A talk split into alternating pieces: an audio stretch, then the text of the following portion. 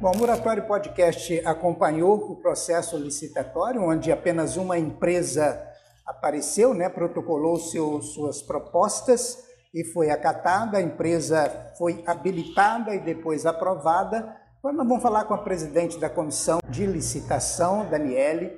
Daniele, diga para nós, Muratório Podcast, como que você viu esse processo? Correu tudo dentro da normalidade, o processo? Sim. É, boa tarde, né, Elias? É, o processo, ele já iniciou, assim, de forma que teve uma ampla divulgação. O município procurou fazer uma divulgação bem interativa com a sociedade, para, para que empresas pudessem interessar em participar desse certame, né?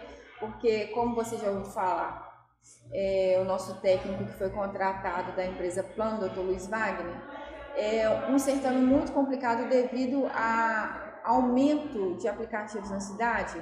São muita pouca procura de empresas que queiram participar do processo de licitação.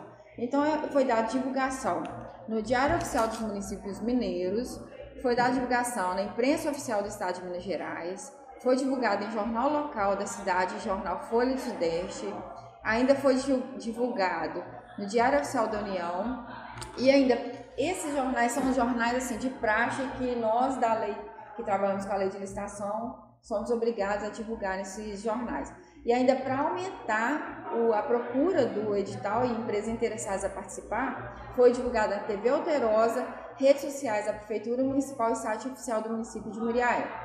Então, assim, compareceu somente uma empresa participando do certame é, estávamos assim apreensivos, né, com medo até de não vir nenhuma empresa participar, mas graças a Deus ainda compareceu uma empresa. Bom, essas colocações suas quer dizer que nenhuma empresa posterior a esse certame que finalizou foi então vencedora a Aviação União Nenhuma empresa poderá depois alegar que não tomou conhecimento do edital, que não ficou sabendo e tal, porque teve ampla divulgação. Sim, teve ampla divulgação, tudo conforme os ditames da lei.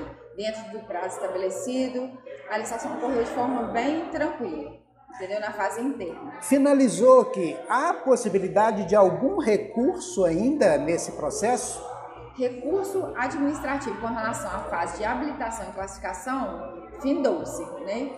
É, pode haver algum recurso por parte de outra, em outras esferas, não na esfera municipal. Tá.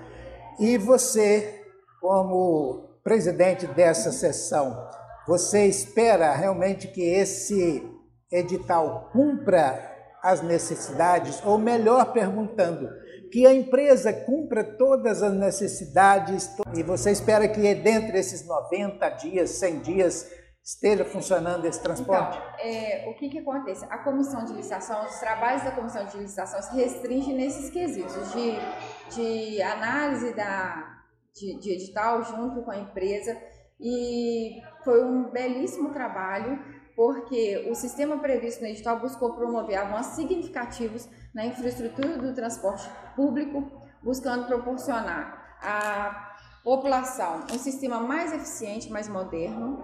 Então, eu acredito assim que a população terá, é, igual você viu, que a, a, empresa ela tem obrigação dentro de um prazo de 90 dias após a assinatura do contrato, porque ainda o certame finalizou agora, mas ainda ele vai para assessoria jurídica fazer análise, posteriormente ele vai para controle interno do município, que ele faz análise desde a fase interna até a fase de sessão de pública de licitação e em seguida ela vai para a autoridade superior homologar o ato da comissão de licitação e, e assim como a adjudicação.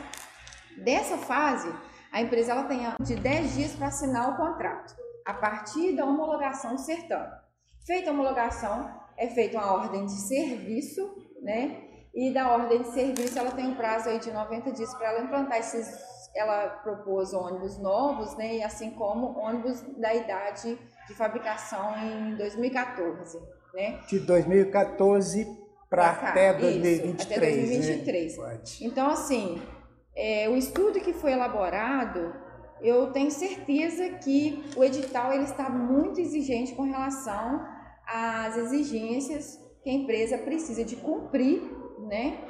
Com relação ao contrato e eu espero que assim a fiscalização do contrato, eu, eu, eu, tenho certeza, a fiscalização do contrato, bem como população, a gente já espera né, que vai haver e eu estou bem otimista com relação à eficiência pós processo de licitação, né, que a gente é muito é, como é que eu falo? A gente é muito criterioso ao elaborar o edital para que todas as necessidades de avanço nessa área de transporte coletivo de Muriaé sejam atendidas, né? Porque ainda está bem precário ao que a população precisa, né?